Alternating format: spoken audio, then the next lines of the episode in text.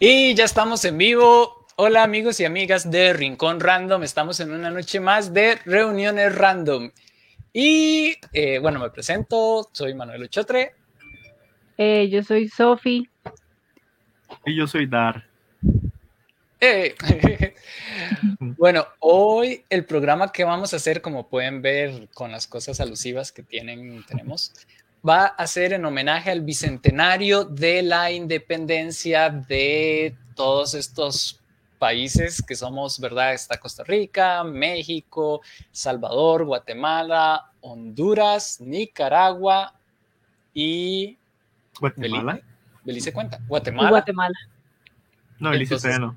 no, Belice, Belice, esa parte.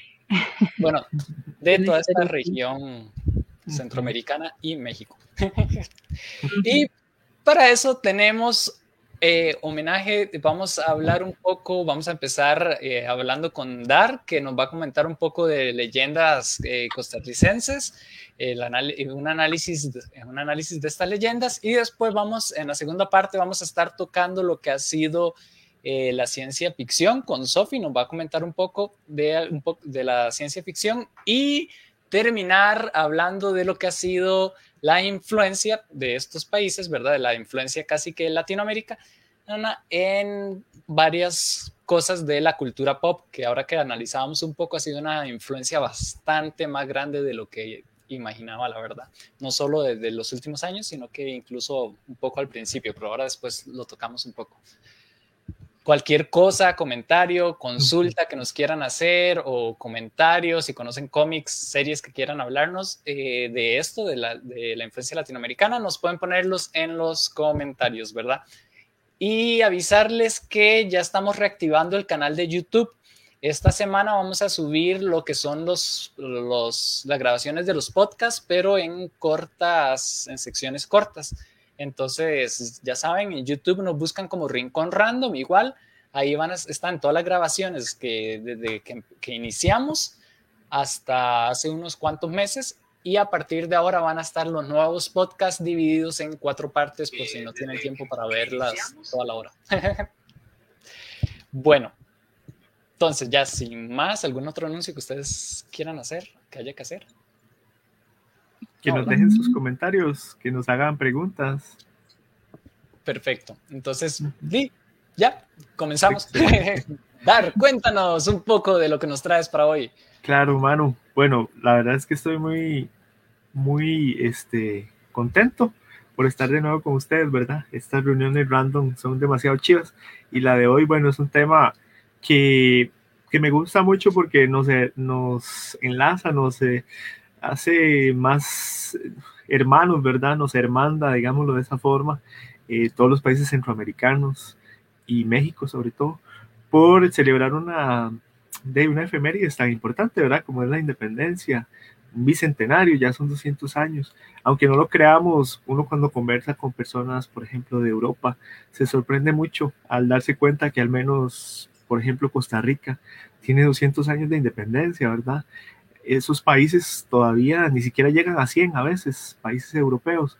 Y aunque, digámoslo de esta forma, no hay que caer en cierto nacionalismo, también hay que ser, digamos, ahora decíamos ahí, tras de cámara, agradecidos, ¿verdad? Como el país donde vivimos, porque realmente este, nos permite inclusive tener hasta cierta libertad para, a la hora de hablar. Y, y bueno, ya entrando en tema, este, yo les voy a hablar acerca de dos leyendas eh, bastante representativas de esta área, ¿verdad? Digámoslo que una área mesoamericana, realmente, porque las dos leyendas que les traigo tienen un sustrato desde el punto de vista indígena y desde el punto de vista colonial, ¿verdad? Aquí no vamos a hacer una separación grande o vamos a, a dividirnos en bandos ni en, ni en discusiones, ¿verdad? Que ya tienen bastante tiempo y que en otro lado los podemos tratar. Más bien aquí, este, vamos a estar eh, Hola Andy. Vamos a estar más bien señalando puntos en común, ¿verdad? Es el caso de la leyenda del Cabejos y la leyenda de la carreta sin bueyes, eh, que realmente está en toda esta región, inclusive en Sudamérica también, otros hermanos, ¿verdad? Que tenemos eh, ya bastante tiempo de tener una vida libre, independiente, ¿verdad? En este caso nosotros celebramos la de nuestro país, Costa Rica, Y bueno, este es nuestro homenaje, este es nuestro señalando, ¿verdad? De la cultura eh, este, más geek, ¿verdad? Este, puntos o, temas interesantes. yo voy a empezar, digamos, desde un punto de vista más histórico, más de la leyenda, digamos, desde un punto de vista ya republicano, cuando ya este, nuestras naciones deciden eh, eh, autodeterminarse y gobernarse, ¿verdad? Esto es interesante. Y bueno, eh, estas estos dos temas, tanto el Cadejos como, como la Carreta sin Bueyes, se engloban dentro de, un punto de vista de la leyenda. Esto es muy significativo, ¿verdad? Ha existido un gran debate desde el punto de vista de los intelectuales de la época colonial costarricense eh, al señalar una distinción entre una literatura eh, infantil y una leyenda, ¿verdad? Eh, en algún momento hubo como una síntesis entre ambas, pero estos intelectuales, por ejemplo, como Luis Ferrero, Carlos Luis Sáenz, ¿verdad? Todos nombres conocidos para nosotros en Costa Rica, eh, García Monge, ¿verdad? Eh, se preocuparon por hacer como una distinción y decir, bueno, sí, sí tiene ciertos puntos en común, pero la leyenda, al incluir un mito más trascendente, más polisémico y demás, eh, es más eh, abarcadora que propiamente un cuento que sea infantil, ¿verdad? en el sentido de que tiene eh, literatura fantástica, tiene una mitología que inclusive es difícil de rastrear, que podríamos ver, ajá, gracias ahí por las imágenes, que podríamos ver en, en literatura más antigua, ¿verdad? antecediéndonos la literatura griega, latina, egipcia, china, ¿verdad? Este, todas confluyen y nos dan algún, algún aporte, algún insumo para crear nuestros, nuestros personajes que van tomando características de acuerdo a la región en la que se desarrollen, ¿verdad? Vamos a ver ahora más adelante, por ejemplo, el tema del cabejos. Déjelo ahí, todavía no pasemos. Este, gracias. Y el cadejos en algunas regiones este, tiene eh, una polivalencia, tiene un cadejos blanco y un cadejos negro. Nosotros reconocemos solo el negro, ¿verdad? Encadenado. Este, en otras partes de América hay dos. Eh,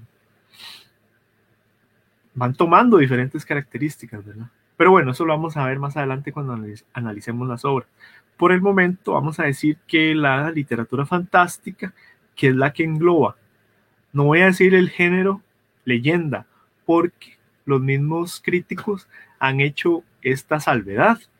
Eh, no podríamos hablar de un género porque la leyenda toma diferentes matices, diferentes eh, formas de desarrollo en las diferentes formas o en los diferentes lugares que se desarrolle, que se, que se hable de una leyenda. ¿Por qué? Bueno, en el tanto es una tradición oral, ¿verdad? No hay una escritura. Tenemos, este, por suerte, personas que se dedicaron a la compilación de leyendas y demás. Eh, y eh, esto le va a dar diferentes matices. Más bien diríamos que aquí en Costa Rica exactamente tenemos a un Elías Celedón, ¿verdad? Que se preocupa por esta labor de compilación titánica, ¿verdad? Este, y diríamos más bien, que la leyenda no va a ser un género propiamente, sino que habríamos de decir que cada leyenda va a aportar distintas cosas a un género distinto que se va a ir transformando, ¿verdad? Una especie de proteo, se va a ir eh, nutriendo. Eh, no podríamos abarcarlo definitivamente con una sola definición. Sin embargo, hay aproximaciones, ¿verdad? Eso no quiere decir que sea un ser polimorfo, ¿verdad? Amorfo, monstruoso, ¿verdad? Este, desconfigurado. Más bien, un autor como Todorov, al hablarnos de la literatura fantástica, ¿verdad? Nos va a decir que la leyenda, y voy a leer textualmente, eh, es un determinado empleo del discurso figurado. aquí vamos viendo, ¿verdad? El tema de la oralidad, que así fue como se transmitió hacia nosotros, ¿verdad? Aparte, eh, nos contaban leyendas o cuentos de los eh, nuestros abuelos, ¿verdad? Nos contaban leyendas sobre el cadejo, sobre la careta sin bueyes, el padre sin cabeza, eh, Tule Vieja, La Llorona, ¿verdad? La Llorona es paradigmático, está en toda Latinoamérica, ¿cierto? Ese sí es eh, grandísimo, ¿verdad? Iba a decir Todorov, lo sobrenatural nace a menudo del hecho de que el sentido figurado es tomado literalmente. En realidad, las figuras retóricas están ligadas a lo fantástico de diversas maneras y es preciso distinguir estas relaciones. Lo más trascendental en el género, entre comillas, de leyenda es que se va a diferenciar de otros géneros fantásticos al decir que la leyenda está enmarcada en un contexto cotidiano, donde existe una irrupción espacio-temporal de algo fantástico, de algo mágico. Estamos en el campo, estamos en una iglesia, estamos en nuestra casa, ¿verdad? Y algo pasa. Algo explota ahí, ¿verdad? Exactamente. Algo no nos calza, ¿verdad? Algo y, irrumpe, no tiene lógica, ¿verdad?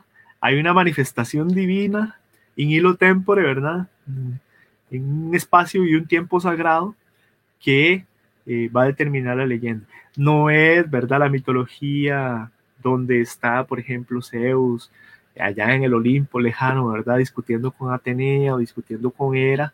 No es Odín, ¿verdad? Este, quitándose un ojo eh, o, un, o un Loki, ¿verdad? Destramando, ¿verdad? El Ragnarok. Este, aquí estamos en un espacio muy cotidiano, muy normal, muy, muy eh, conocido para nosotros y hay algo distinto que llama la atención, ¿verdad? Porque lo mitológico llama la atención, ya sea monstruoso o bello. La cuestión es que nos, nos fascina, ¿verdad? Ese es un primer punto. ¿Ah? Claro, perdón, tengo una pregunta ahora que estás hablando de eso. Sí. Eh, no sé, porque a veces he visto que ahora con la, con la cultura y todo estamos más acostumbrados a ver las cosas europeas, ¿verdad? Que están mencionando el mito y todas estas cosas, que la leyenda, que es solo como que nos las cuentan, pero no nos apropiamos tanto. Podríamos decir que incluso algunos de los cuentos europeos, qué sé yo, eh, que veíamos, eh, ay, no se me ocurre ninguno de esos de... Perrol, eh, los hermanos Green. Ajá, ¿serán alguna, son como las leyendas europeas o tienen alguna diferencia ese género con el de aquí? Me gustaría No, ninguna, ninguna mano, exactamente. Usted lo ha hecho muy bien, ¿verdad? El mismo compilador, Elías Celedón, ¿verdad? Recoge en la leyenda del cadejo, y ya para entrar un poquito en materia, antes de seguir con los otros dos puntos y para responder a su pregunta, en una de las leyendas sobre el cadejos, el narrador nos va a decir que eh, hay sin duda cuentos mejor forjados y más entretenidos que se olvidan mientras otras leyendas perduran, hasta ser imprecisas. La causa de este fenómeno es que responden a un dictado que vive en toda conciencia, sea primitiva o civilizada, es decir, un arquetipo, ¿verdad? Tan convencido estoy de mi tesis, dice este narrador, que señala Elías Celedón en la leyenda del Cadejos, que cierto estoy de que si usted hace circular en Alemania o en Francia nuestra conseja popular del Cadejos, acabará por naturalizarse allí al lado de Caperucita y el lobo. ¿Verdad? Una síntesis, ¿verdad? Completa, una amalgama. No hay contradicción entre una y otra. Cada civilización o cada eh, pueblo, cada época histórica le va a aportar algo distinto a, una, a, una leyenda, ¿verdad? En nuestro caso latinoamericano, los sustratos van a ser el precolombino, desde luego, y el colonial. El colonial es muy, muy evidente. Primero está narrado en español, evidentemente. Hay mucha cuestión religiosa, cristiana, desde luego y el precolombino lo vamos a encontrar en toda esta regionalización, eh, en esta particularidad de que vamos a encontrar un Cadejos en Guatemala, un Cadejos en México, otro en Chile, otro en Argentina, una Llorona en México, una Llorona en Paraguay, en Uruguay. El hecho de que haya fluido ahí tan fácilmente es que nos da a entender que antes de la colonia, ya existía este relato oral, desde luego, y que fácilmente se fue difuminando, tomando matices. En ocasiones hasta nombres, ¿verdad? Por ahí ahorita podemos ver algunas cosas. Nada más concluyo con esto, antes de, hablar de las dos leyendas, ¿verdad? Y que ustedes también intervengan. Todorov nos va a decir, como un segundo punto importante en el género, entre comillas, de leyenda.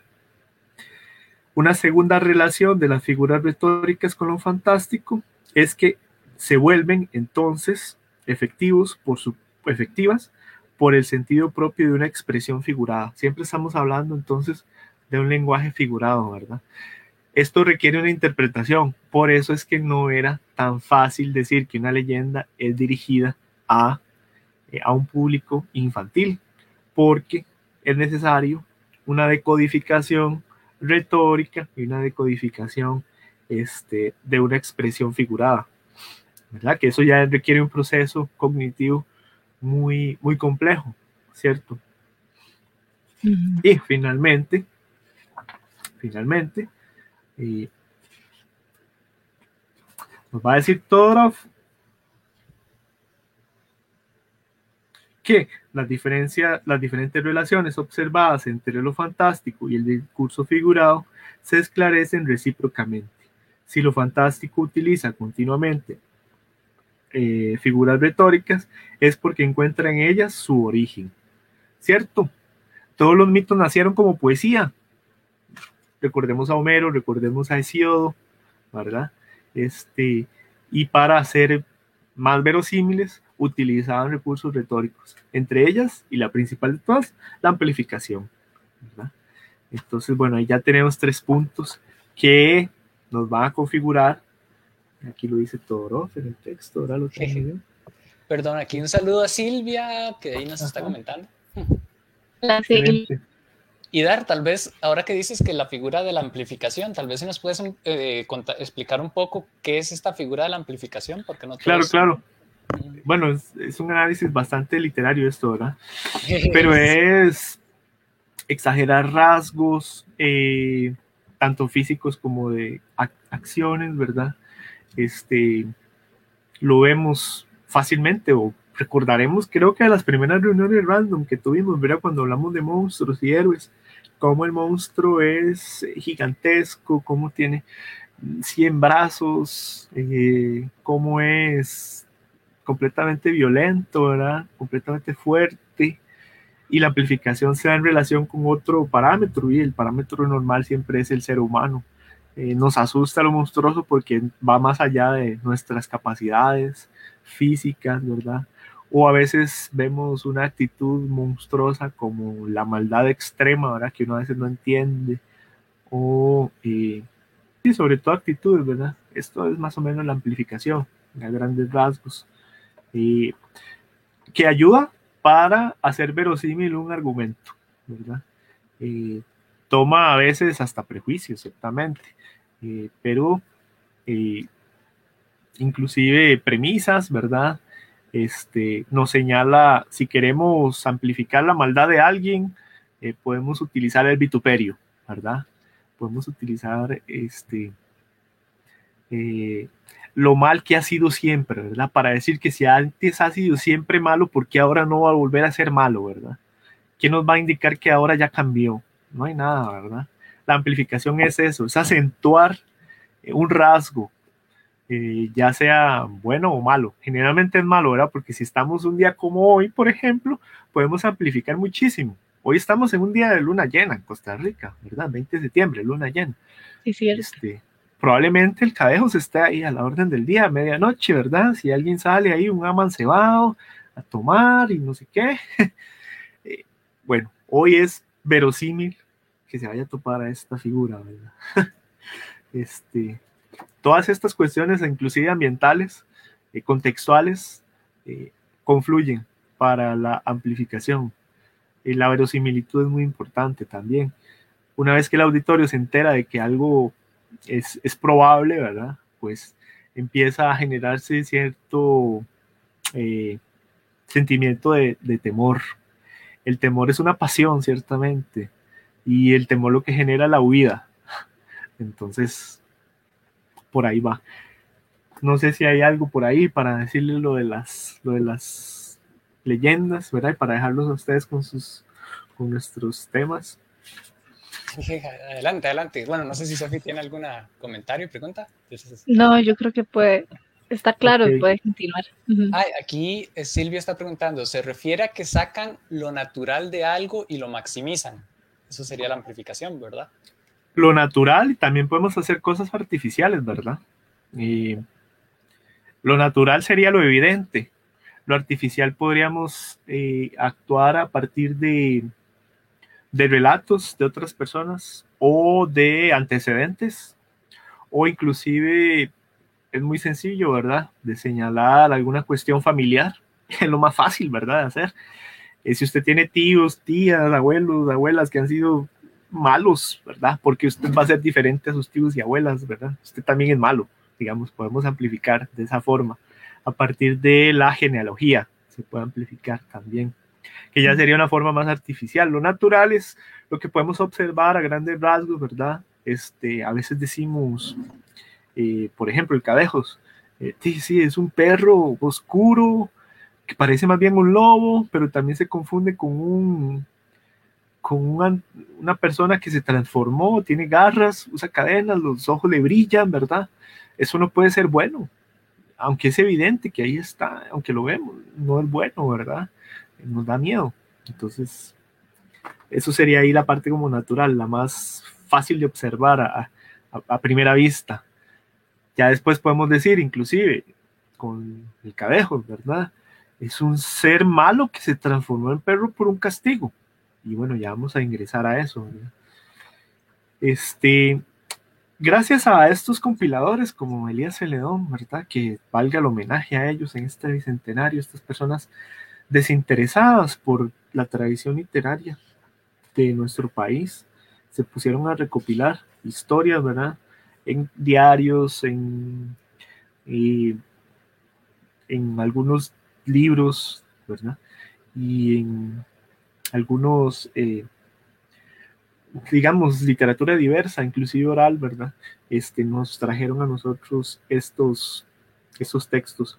Lo valioso, bueno, son textos orales, transcritos y que nos dan varias posibilidades de interpretación, porque hay varios, tres o cuatro en Cadejos, tres o cuatro en la carreta sin bueyes. Yo voy a hablar un poquito nada más del Cadejos, ¿verdad? Voy a leer un poquito porque es interesante esta historia, ¿verdad? Sobre todo, sabemos, gracias Sofi por esa imagen, sabemos que el Cadejos era aquel hijo, ¿verdad? Mal portado, que desobedecía a su padre, que inclusive lo mandaron a estudiar a Francia en algún momento, ¿verdad? Pero este hijo en lugar de dedicarse al estudio se dedicó a la juerga, ¿verdad? A, al vacilón, al, vino, ¿verdad? De la zona. Y este, su padre enfurecido porque él se esforzaba mucho en el país para tener un buen futuro, lo maldijo. Aquí vemos algo importante, ¿verdad? La palabra puede figurar, configurar, es figurativa, ¿verdad? Pero bueno, hay otra versión donde más bien el Cadejos es un sacerdote que ha corrompido las almas de sus feligreses. Él se da cuenta que tiene un gran poder sobre sus sobre su este, diócesis, ¿verdad? 1589, imaginémonos, ni siquiera éramos este, república, todavía, todavía éramos una provincia de la Capitanía General de Guatemala. Eh, este sacerdote eh, es maldito por Dios. ¿verdad? El mismo Dios interviene y le va a decir, voy a decir, voy a leer así textuales. Voy a, voy a leer textualmente, más bien, perdón. Eh,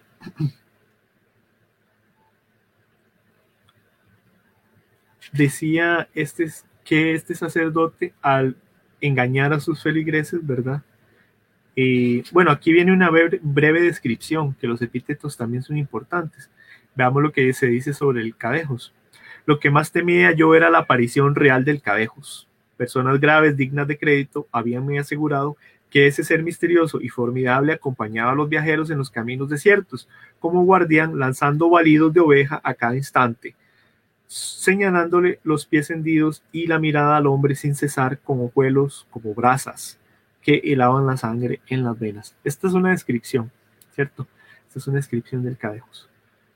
Y el sacerdote después va a contar como él como testigo y a la vez como, como pasivo, ¿verdad? Como, como, como personaje pasivo, su transformación. Toda la vida, o más bien Dios, ¿verdad? Cuando lo está maldiciendo, le dice, en el año de 1585, una noche como esta, lleno de horror, mi espíritu ante la monstruosidad de mis acciones, dice el sacerdote, clamaba para que me regenerase y reparara del mal causado. Pero le va a decir Dios, tu vida ha sido desastrada y desastrosa.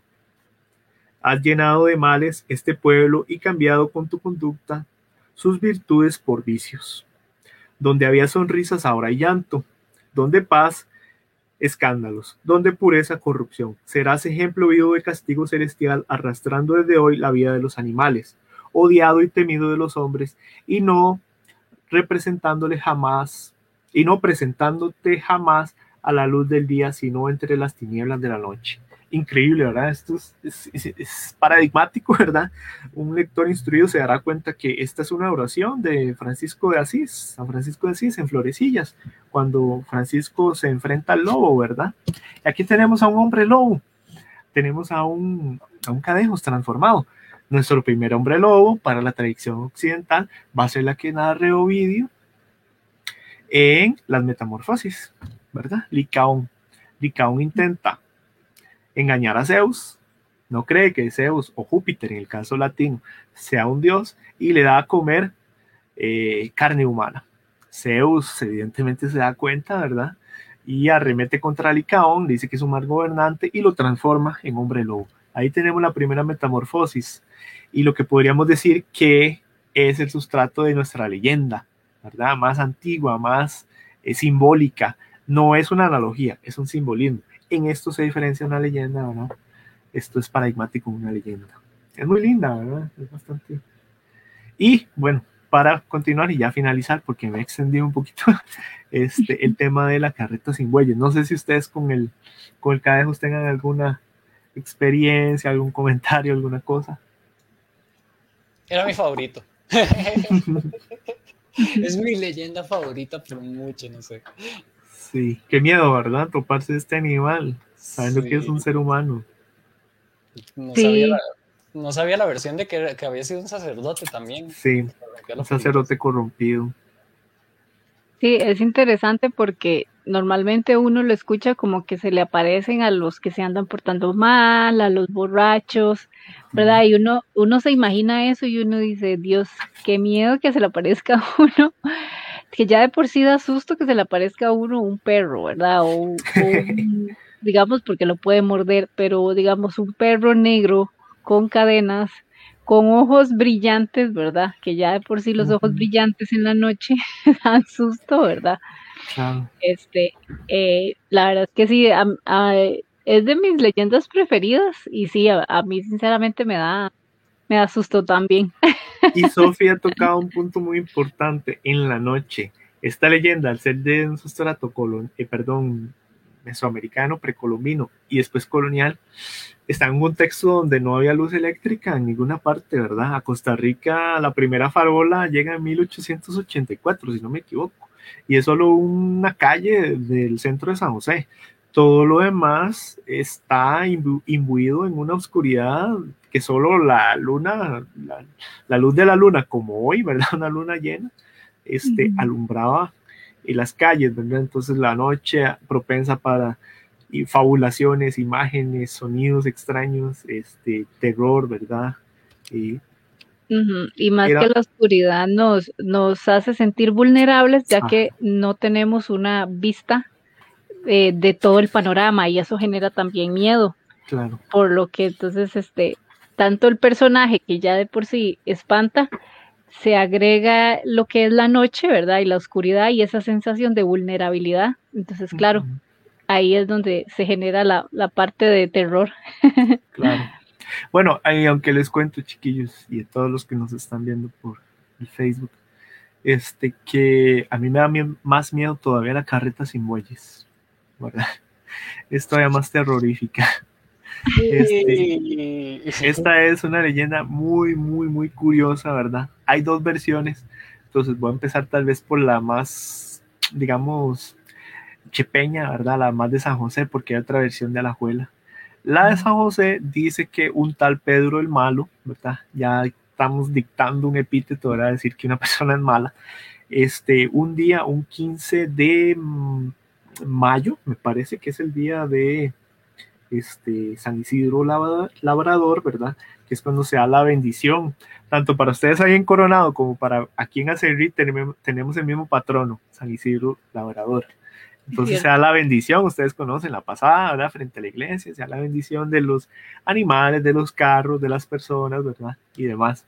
Antes era de las carretas. Resulta que este, este, este Pedro el Malo, eh, eh, no va a querer, ¿verdad? No, no va, no va a, a, acceder a que le bendigan su carreta, sino que más bien va a decir que su carreta no necesita bendición porque ya está bendita por el diablo. Así nomás le dice el sacerdote, ¿verdad? Y empieza como una especie de, revelación, ¿verdad? Este, intenta meter los bueyes a la, a la, a la a la iglesia, ¿verdad? Tratando de profanar un lugar sagrado y este, pues solo la carreta ingresa porque los bueyes se van a resistir. Entonces el sacerdote va a maldecir, igual que la vez con el cadejo, ¿verdad? Una maldición. Aquí también va a existir una maldición. El sacerdote va a maldecir a Pedro el malo y le va a decir así textualmente. Entonces fue cuando el sacerdote le echó su maldición sobre él y sobre su carreta, pero salvando los bueyes que resistieron. Y le dice así textualmente, andarás con tu carreta por toda la eternidad, díjole, y al instante, en medio del terror general, los bueyes se desuncieron de la carreta y ésta salió sola, calle abajo, seguida por Pedro el malo. Desde aquel día la carreta de Pedro el malo la bendecía el diablo, perdón, la bendecida del diablo y la maldita de Dios anda sola, sin bueyes que la conduzcan, causando espanto, espanto por doquiera que pasa. Si a, medianoche oís su bien conocido traca, taca, taraca, rezad el trisagio. Yo busqué para qué se rezaba el trisagio en Costa Rica. Siglos pasados se rezaba en caso de incendios o en caso de terremotos. Entonces estamos comparando el temor que producía la carreta sin muelles con el temor de un incendio y de un terremoto. ¿verdad? Y vosotras, niñas, cubridos bien la cabeza con vuestra cobija y hacer la señal de la cruz, que es el diablo que pasa y alguna desgracia se avecina. Esta es una de las versiones, ¿verdad? La carreta sin buey, demasiado interesante. Aquí, perdón, Dar, ahora que dice que alguna desgracia se avecina, esto lo habíamos hablado en, en, creo que en nuestro segundo podcast, que ahí lo puse en los comentarios, eh, sobre la monstruosidad, que los monstruos generalmente sus características y todo son como mensajeros, emisarios casi de alguna calamidad, alguna catástrofe o una desgracia, ¿verdad? En este caso vemos. Exacto, mano. Exacto, porque la palabra monstruo dentro de su etimología está evidenciar, mostrar, señalar, presagiar todo eso está incluido, ¿verdad? Aquí hace un muy buen homenaje a esto. Y finalmente, ¿verdad? En la otra versión de la carreta sin buey Leo, de esta compilación de Elías, este terrible fantasma sale apenas anochece a recorrer las calles, y esta es la versión de la abuela, que le marca su itinerario, haya luna o no. Bueno, hoy hay una luna bastante propicia, ¿verdad? Para la carreta sin bueyes. Haya mucha o poca gente en las calles y con una velocidad tan admirable sus ruedas traqueteando de un modo infernal, se abre paso sin reparar por dónde va ni a quién atropella, si no se le deja la vía expedita, libre, ¿verdad? No se ven los bueyes que la arrastren, ni tampoco boyero que la dirijan, porque dentro de ella va el mismo piso y cas, manejándola con tal destreza que ya se la tomaran muchos choferes titulados. Este, esta es la otra versión, ¿verdad? Entonces el manejador de la carreta sin bueyes es el Pisuicas. ¿Por qué no se maldijeron a los bueyes? Bueno, porque los bueyes están en el portal, ¿verdad? Están en el pasito de nuestra tradición cristiana. ¿Cómo vamos a maldecir a un ser este, de, eh, tan sacro, ¿verdad? Que acompañó al nacimiento, este, que eh, más bien ahora sean malditos. Entonces, ¿verdad? Esta carreta se dirige solísima. Entonces, vemos cómo estas leyendas tienen tanto un sustrato este, propio, americano, como eh, nuestro sustrato ya colonial, ¿verdad? Sobre todo evidenciado en la cultura y en la religión cristiana, que realmente son terroríficas, ¿verdad? Yo no, no me confiaría mucho, ¿verdad? De decir, no, no existe, una cuestión así, ¿verdad? Me parecen historias muy verosímiles, bastante bien construidas, este, retóricamente bien, bien argumentadas. Este, y si tantas personas lo han visto, ¿verdad? Esta es una figura que se llama Exemplum. Si tantas personas lo han visto, eh, ¿por qué no creerles? ¿Cierto? Claro, yo, creo que en todas las familias y todos los pueblos hay alguien que ha presenciado, ha vivido o y ha experimentado en carne propia alguna de estas leyendas, ¿verdad? Aquí que solo pudimos mencionar dos, pero creo que en algún momento hablamos también de, de otras leyendas, que gente que ha visto la llorona, que se les ha presenciado el cadejos, que incluso dicen que tienen, bueno, algunas personas que se volvieron locas por la cegua y cosas así, entonces, te la llorona. paso entre la realidad y lo que es la fantasía. Sí, digamos que este es todo un antecedente, mano, para que ya sigamos con lo demás de nuestro tema para hoy, para señalar que este, toda esta cultura, no sé si legendaria y terrorífica, ha tomado diferentes matices, ¿verdad? Esto era dentro de una tradición oral pasada, colonial, donde muchas personas no tenían acceso a, digamos, ni siquiera a la, a la, lectura, ¿verdad? Todo era tradición oral. Más adelante, con el progreso de las ciencias y demás y de la instrucción en nuestro país, pudimos desarrollar otras cosas, ya hasta visuales, ¿cierto? Hay un montón de temas este, de la tradición este, de las artes visuales que se ha ido transformando y nos ha llegado hasta nosotros, ¿cierto? Claro. Que me parece que ya más bien es lo que ustedes tenían para hoy. Sí, ahora vamos de leyendas. Bueno, solo como para terminar esto de las leyendas. Y me hace gracia porque creo que solo, solo he visto de La Llorona ha tenido un boom así como fuerte en lo que es la cultura, ya la cultura pop y el cine, porque ya hicieron hace dos años o hace un tiempo, hicieron una película de La Llorona propiamente, que no pegó, dicen que no estuvo muy buena ni nada, pero me parece genial que empiecen a hacer estas cosas. Canciones, pensemos en Coco, la película. Coco, sí, las canciones. El mundo de los muertos. Eh, el caos es como un psico, un psicopompo, como los alebrijes. Son conductores de almas luego de muertos. ¿Psicopompo es? Conductor de almas. Conductor de almas. Gracias. Y ahora pasamos a algo más moderno, que es con Sofi. Ok, yo les voy a hablar totalmente a otro extremo.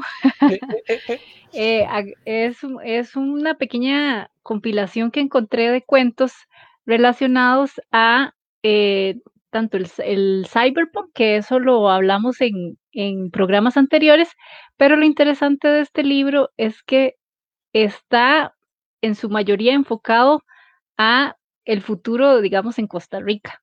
Eh, este libro son 12 cuentos que nos, eh, nos hacen viajar al mundo cyberpunk, pero en su mayoría, como mencioné, enfocados en Costa Rica. Eh, este, esta compilación de cuentos se, se, creó por un concurso realizado de Cost y la editorial en la, que fue impresa esta edición y todos, todos los autores son costarricenses. Este, ellos invitan a, dar un recorrido por todos estos cuentos y este, ellos mencionan que, que en todos sus cuentos los robots se revelan, eh, de este sistema, digamos, robótico que habíamos analizado, donde ellos se sienten aprisionados, ¿verdad? Y deciden rebelarse y mandar en el futuro. Este, más o menos, eh, voy a mencionarles eh, así de grandes rasgos algunos de los cuentos.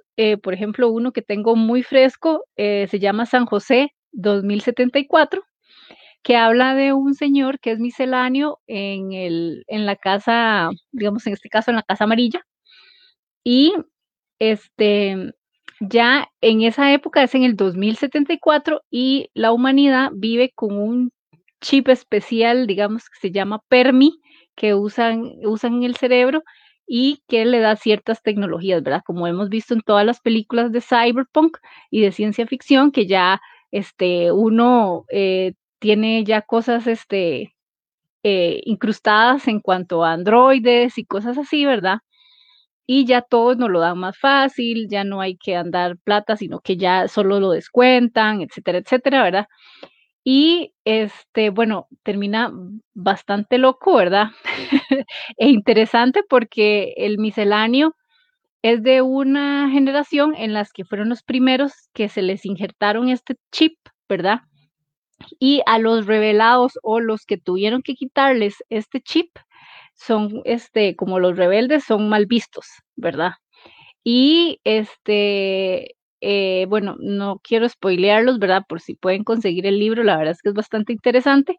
Y existen también otras historias, también enfocadas en Costa Rica, en San José, en donde escriben ciertos paisajes, este, que mencionan así la sabana, este, Escazú, todos estos este, estas ciudades, ¿verdad? Y distritos de Costa Rica, pero a la hora de escribirlos son un poco más tecnológicos. Ya no hay, este, digamos, este, los, los cables eléctricos, sino que ya son unas bombillas especiales. Este, ya, eh, por ejemplo, en este mismo cuento, ya este, Escazú no es visto como el, el digamos, el, la ciudad donde se ve como más limpia o que tiene cosas más caras, etcétera, sino que ya es un, un país eh, un país, véanme a mí, una ciudad olvidada, eh, súper destruida y ya la parte, digamos, de las personas con, eh, situación económica mejor viven en otro, en, edificios elevados en otro lugar, ¿verdad? Entonces es, muy interesante. Este, yo creo que Manuel también había leído un poco al respecto, ¿verdad? Yo sí. De hecho, sí, está demasiado chiva. A mí me encanta todos los. No lo he terminado, eso sí, pero los cuentos hay unos que son bueno, son bastante universales en realidad, pero hay uno, hay uno en especial que reflejaba, creo que era un viajero en el tiempo, que, que era como viajaba al San José de antes y hay una relación extraña y pasan cosas súper extrañas, pero no voy a hacer spoiler porque ahí como que, que, cada paso iban pasando cosas nuevas y yo era como, wow, wow, wow. Sí. Y es bonito porque eh, eh, explican cómo sería di, Centroamérica, en este caso Costa Rica, en un futuro cyberpunk y es demasiado chivo, así. Sí, aquí, ah, bueno, aquí, eh, estas como pequeñas imágenes de, de que me encontré que, que, me pareció muy interesante, que es como, como se podría ver a futuro Costa Rica. Entonces es muy interesante porque incluso por, este, también mencionan personajes que nosotros conocemos en la actualidad. Digamos, por ejemplo, hay un, en, en, este mismo cuento hay un apartado, para ver si lo encuentro, mm, creo que no lo voy a encontrar, pero mencionan que este, hubo, mencionan que en la celebración del bicentenario hubo un caos y que murió gente. Entonces, Claro, hace poco, digamos, lo repasé esto, ¿verdad? Y leí de esto y me dio mucha gracia porque yo dije, ok, un caos, murió mucha gente, que fue un disturbio, ¿verdad? Y yo, bueno, no, no pudo haber disturbio, ¿verdad? Porque estábamos con COVID, ¿verdad? Pero sí murió gente, ¿verdad? Es casi profético eso. Es casi profético, sí. Entonces, este, la verdad es que fue bastante vacilón. Después mencionan a por ejemplo, ah, bueno, aquí hay un, extracto que supuestamente en, las noticias, eh, les voy a leer, em, se inaugura el primer hotel del espacio. En la parte inferior de la página se hablaba de la muerte del periodista y escritor Walter Campos y la esquina superior estaba marcada con la fecha 24 de abril del 2074. Entonces, este, me hizo mucha gracia porque de ahí es un personaje que conocemos, ¿verdad? Personaje. y este, de, o sea, sí ponen muchos detalles de, de, lo que conocemos actualmente, ¿verdad? Pero los enfocan a futuro. Entonces, eh, es muy interesante si pueden conseguirlo. La verdad es que sí vale la pena. Yo, eh, cuando lo compré, aquí lo tengo yo, de hecho, a mano. Cuando lo compré, este, el título fue lo que más me llevó la atención, ¿verdad? Porque sí, es enfocado en cuentos de Costa Rica y es un enfoque distinto de, de, ver a nuestra Costa Rica, ¿verdad? ¿Ese cuento cómo se llama? San José 2074. Sí. Gracias. Sí, y bueno, eh, este es como una mención rápida porque sí, como el libro no es tan conocido, no quería este, contar mucho por, si pueden adquirirlo y los, lo pueden leer y pueden descubrir esas cosas, ¿verdad? claro, pero me encanta que empecemos a ver esto porque eh, generalmente estamos acostumbrados a que la literatura latinoamérica es como la, lo que nos enseñan en el colegio y nos centramos a esos autores y autoras que son muy buenos, ¿verdad? Pero, pero no vemos que está todo este otro, y todos estos otros ámbitos, incluso la ciencia ficción, que llega a ser algo tan moderno, pero que lo tienen. Eh, aprovechando esto, ah, recordando, la librería editorial UNED tiene varias, varias compilaciones de libros de ciencia ficción de Costa Rica también, por si, los, por si quieren contactarlos con ellos, que por cierto este jueves creo que es, vamos a tener un programa con, eh, patrocinado por la editorial UNED y con a una autora de editorial UNED a las 8 de la noche también para que no se lo pierdan. Esto lo anuncio. bueno, y chiquillos, ustedes que leyeron ese texto, eh, tal vez para que me comenten, porque yo no lo he leído. Yo, yo sé que Sofi lo había conseguido, creo que en una feria de libro, ¿verdad? Sí. Este, sí, eh, digamos, el título es bastante atractivo, pero yo no he leído nada. ¿Qué puede uno hablar ahí, digamos, como una evolución de alguna leyenda o algún monstruo? O sea, ¿cuál es la visión que se tiene de, un monstruo en el futuro? ¿Cómo podría ser? Ya vimos cómo mm, se, se caracteriza un monstruo en nuestra época precolombina y nuestra época colonial, pero cómo se proyecta que sea en una era ya más tecnológica. Pues en, en la mayoría de los cuentos, el monstruo sería los robots y la tecnología y el uso inadecuado de la tecnología. este, porque, por ejemplo, en este cuento, eh, lo que se critica es la, el mover masas por medio de los chips, ¿verdad? Que era algo que habíamos hablado en programas anteriores, ¿verdad? Que es el susto con la robótica y esto, ¿verdad? Inteligencia artificial. Inteligencia artificial. En su mayoría, digamos, más o menos es la inteligencia artificial y el uso de la, el mal uso de las tecnologías. Mm. Ese sería como el, monstruo en estas historias. Algo que me hace gracia, ahora que Dar está comentando esto, tal vez como viendo la, el paralelo entre la leyenda y ahora la ficción de Cyberpunk, Ambos, bueno, en la leyenda nos enseñaban, muchas veces se intenta enseñar valores, qué sé yo, el respeto a la iglesia, el no tomar, no irse de farra y todas estas cosas. A los padres y todas estas cosas, ¿verdad? Y terminan maldiciones. Ahora, con esto de Cyberpunk, igual nos está teniendo una moraleja ahí entre líneas acerca del uso consciente de la tecnología, de cómo esta puede llegar a convertirse en un monstruo, eh, porque incluso hablan, no me acuerdo si era en este libro o en el de la UNED, pero hay un cuento que hablan de borrar los pensamientos y modificar la mente y cómo eso se podría usar para lo dañino. Entonces, cómo el ser humano es el que igual antes era por una maldición fantástica y ahora es por su propia ambición o por su propia avaricia, porque siempre hay como dinero de por medio o poder o control.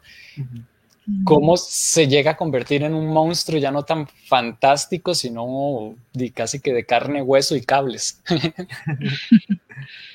sí, es cierto. Bueno, Manu, y eso eh, empata con lo que decía Todorov. Estamos en un ambiente cotidiano, normal, conocido, San José, como menciona Sofi, y que hay una disrupción espacio-temporal. Aparece algo ahí que no esperábamos. Sí. mira, las nuevas leyendas son, son, cyberpunk. Sí, exacto, exacto. Hay toda una línea, hay todo un, si pudiéramos decir, inclusive un árbol genealógico. ¿Saben qué sería genial? O sea, para hacer así, si alguien quiere escribir cyberpunk o si alguien es hacker aquí, ciberactivista, eh, no mentira. qué chiva sería hablar sobre un virus que se llamara el Cadejos y que fuera, qué sé yo, que anduviera por las páginas piratas de pedofilia. A, nivel mundial tenemos el troyano, ¿verdad? Ah, sí. Sí, los troyanos. Exacto. Pero uno que se llame el cadejos y que ataque vos, qué sé yo, específicamente cuando estás haciendo algo de cierto margen, así como el cadejos antes era a los alcohólicos, ahora, no sé, a las páginas ilegales de no sé qué. Ajá. Ay, estaría vacilón. Mm, es posible. Es posible que eso suceda. O sea, es una línea, una línea factible. Si alguien lo quisiera hacer, este está justificado por por la tradición y justificado por el tema moderno también. Voy a hablar con una amiga que, ah, que escribe y le voy a proponer algo. Ya se me ocurrieron unas ideas de un cuento, qué chiva. Hay que hacer cuentos cyberpunk, leyendas. Sí, actualmente las leyendas costarricenses han tenido un, un auge, ¿verdad? Se, le se, se han animado o sea, se han hecho buenas animaciones y se han hecho buenas representaciones y hay muchas personas interesadas, eh, pero a veces se ha cometido el errorcillo, digámoslo así, de quererlas ver eh, como, una, como una reliquia de museo, ¿verdad? Para observar ahí nada más, allá, aislada y demás. Pero hoy día nos tiene muchas cosas que decir todavía. Sí, y no estamos, o sea, que, la, que haya una evolución y que las leyendas continúen, porque si bien las leyendas se crearon en estas épocas, que Dar nos estaba diciendo al principio, con todas estas características y todo este tradicionalismo, eh, son totalmente aplicables para la actualidad, digamos. Yo en los noventas, cuando era un niño, le tenía miedo al cadejos y para mí existía, bueno, en realidad a mí me gustaba el Cadejos, yo sentía que el Cadejos iba a ser amigo mío porque decía, no, no, no, es que el Cadejos protege a los que se portan muy bien y yo, ay, qué lindo. Entonces yo me imaginaba así el gran perro atrás mío, las cadenas cuando alguien me quería atacar. Pero sí, siguen teniendo vigencia, la llorona, son cosas que pasan, la carreta sin bueyes, y podríamos evolucionar. O sea, siguen totalmente vigentes en esta, en esta época. Sí, hay que interpretarlas, hay que interpretarlas nada más ese es el trabajo difícil, ¿verdad? Que a veces la gente no quiere hacer, entonces es más fácil plegarse a lo que se diga en otras partes, ¿verdad? Es un trabajo consciente, pero sí es totalmente factible hacer esas cosas, lo cual demuestra que lo mítico o lo simbólico del mítico es difícil de destruir, ¿verdad? Está en nosotros casi que como un arquetipo no es una alegoría, ¿verdad? Una alegoría no abarcaría tantas cosas como lo hace lo simbólico, porque lo simbólico es amorfo, ¿verdad? O proteico, o sea, se transforma de muchas, de muchas maneras. Proteo era un dios que se transformaba en lo que quisiera. Eso te va a dar. Gracias. y Claro, aquí citando a Before Vendetta, que lo amo. Eh, no es latino, es inglés, pero no importa. Las leyendas surgen como una idea y como dijo Vi, las ideas no se pueden matar porque las ideas son a prueba de bala. Sí, sí. Y está toda la idiosincrasia de la cultura, ¿verdad? O sea, podemos ver todo el reflejo de la cultura. ¿Qué siento que este libro de Cyberpunk En algunos cuentos está tratando de agarrarlo, más que todo en ese que les decía Sophie, pero en, algo, en otros fueron como muy abiertos a algo muy universal que igual están muy bien escritos, muy bien hechos, pero sería interesante ver gente que se atreva a meter más esta influencia latina o esta influencia centroamericana, la, la influencia de nuestras raíces en la cultura, en una cultura cyberpunk porque tenemos lo que sería el Estados Unidos, el Europa y el Japón, esas culturas en un futuro cyberpunk. Pero ¿cómo sería la cultura latina en un futuro cyberpunk o en, una, en un mundo con héroes y todas estas cosas? Que eso vamos a hablar en otro momento porque les teníamos, Sofi, si quieres solo pones ahí la imagen solo para mencionarla porque ya vamos cerrando. Pero, ok, la de, ok, ya sé cuál. La que, ¿cuál me pidió? ¿Cuál de todas? Uh, ahí las vamos pasando rápidamente, nada más solo como para mencionar. Vamos a hablar en algún momento. Esa principalmente, ajá. ¿Cómo sería un héroe latino? Tenemos a el Chapulín Colorado, que lo hablábamos en otro momento, métanse en nuestro YouTube, síganos, ahí está, ahí hablamos del Chapulín Colorado y del Chespirito, de hecho hablamos en dos programas de él porque fue demasiado amplio todo lo que, ha influenciado. Y Marvel, como homenaje a este, creó a Red Lobster, ¿verdad? El Chapulín Colorado, literalmente, basado en el Chapulín Colorado, no es un plagio, o sea, es literalmente sacado, menciona a todo lo que es Chapulín Colorado. Entonces, en otro momento hablamos un poco más de la influencia latina en la cultura pop, pero sí, me parece genial que estas cosas existan y siento que se deberían empezar, ya que las personas latinas están entrando tanto a esta industria grande, ¿verdad? Como en este caso Marvel, eh, lo podemos ver. También, si quieres, Sofi, pasas al, ¿Al cuál otro teníamos? Ah, bueno, al último, al último, al último. O bueno, si quieres mencionar tú alguno de esos rápidamente, de los tuyos, de los que tuviste. Ese. Ese, ¿ese lo mencionas tú? No, no, dele, dele. ¿Ya? Dígalo. Este, que hay que mencionarlo sí o sí, es el primer héroe en los cómics. Antes de Batman, antes de Superman, existió el zorro. El zorro es un héroe mexicano de California, antes de que California fuera, eh, estuviera en la parte de, fuera eh, de Estados Unidos.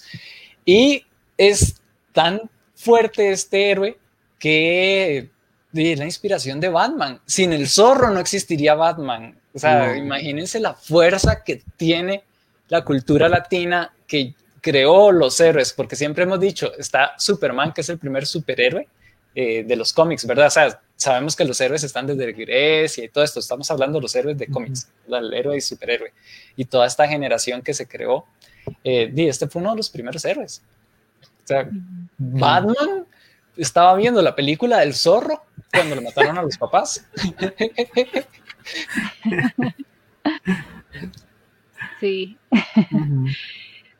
Sí, y otro héroe que, bueno, heroína que también queríamos mencionar, habíamos querido mencionar, pero si no después más adelante, que es ya un poco más moderna, es Sombra, que es del videojuego Overwatch, que este, bueno, Overwatch es un juego que eh, todos sus personajes o todos sus héroes son de distintas nacionalidades y ella específicamente es mexicana. Entonces ella es una super hacker, este, que trabajaba, bueno, aquí en todo el ámbito de Overwatch con todo el juego y, bueno, es muy divertido a la hora de jugarlo porque eh, si usted pone el videojuego en otros idiomas, ella siempre va a contestar en español, siempre, o casi siempre va a hablar en español, entonces este, la verdad es que también es muy interesante ver que en otras culturas este, siempre hay, un, hay pequeñas influencias de lo latinoamericano digamos, eh, para otras culturas, ¿verdad? Entonces, este, este es otro héroe, pero ya metiéndonos en el ámbito de los videojuegos, que también quisimos este, tomar y, presentar, porque la verdad es que es bastante interesante. El, la historia del personaje como tal, mm, por lo menos en mi caso, yo no conozco mucho, pero sí, digamos, sí fue, sí quise igual mencionarlo, por, el hecho de que es mexicano, que incluso este, si pueden ver la, la skin, es, eh, dice México, ¿verdad? Entonces la verdad es que es bastante chido y igual es un elemento latinoamericano que, que, que, se ve en la cultura geek. Claro, ¿ustedes se acuerdan, chiquillos, de, de la Liga de la Justicia? Que había un superhéroe que se llamaba El Dorado. No. Era El Dorado, era un héroe latinoamericano. El Dorado, esta región, ¿verdad? Mítica latinoamericana, entre Colombia, eh, Venezuela, Ecuador, ¿verdad? Un lugar que no se descubrió, que al parecer era todo de oro, le dio nombre a un superhéroe de la Liga de la Justicia llamado El Dorado. Oh, qué interesante. Dice Esteban, hola Esteban, saludos. Dice, qué interesante esa historia de los héroes, muchos saludos. Dice Silvia que tampoco se acuerda del dorado. No. vamos a tener que buscarlo. Yo me encargo del dorado ahí luego. Sí, vamos a hablar de héroes latinos en algún momento. Uy, nuevo tema.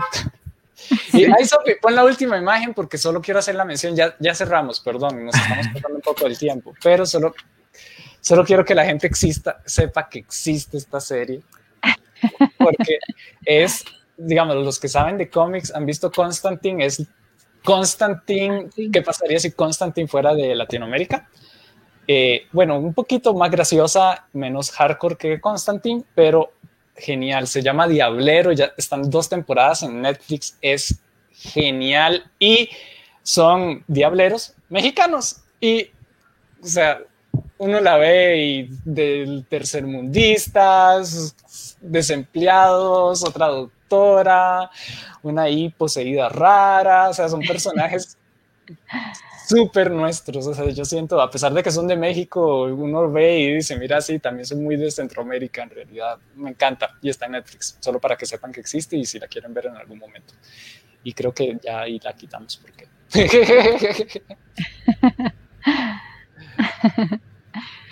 sí, la verdad.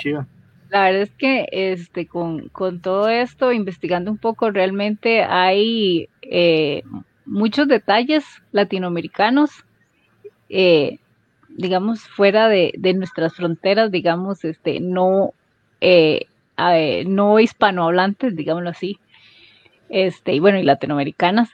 Entonces sí es bastante interesante cómo, eh, porque uno siempre ha estado influenciado de la cultura anglosajona, japonesa, asiática, etcétera, ¿verdad?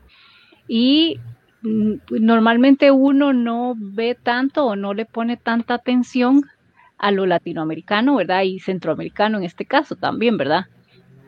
Y, ya investigar un poquito más se da cuenta que no, que o sea, realmente sí hemos visto muchas cosas de, todo, digamos, de toda esta parte del mundo, ¿verdad? Y que simplemente por falta de investigar un poquito más, ¿verdad?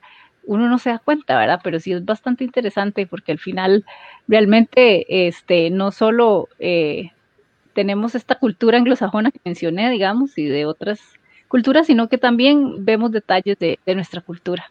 Sí, Sofi, ahí yo le pasé una imagen por si quiere ver el dorado o quieren ver, sacar ah, ahí el dorado para que las personas recuerden. Era de esos personajes que salían poquísimo en los super amigos, como Atómico, ese Apache. Ay, Apache sí me acuerdo. Sí, este, ¿cómo se llamaba este? El halcón, ¿cómo se llamaba? El halcón, aquí dice Silvia que ella recuerda a los gemelos fantásticos, pero ellos no eran latinos. Mentira, Silvia, broma, broma.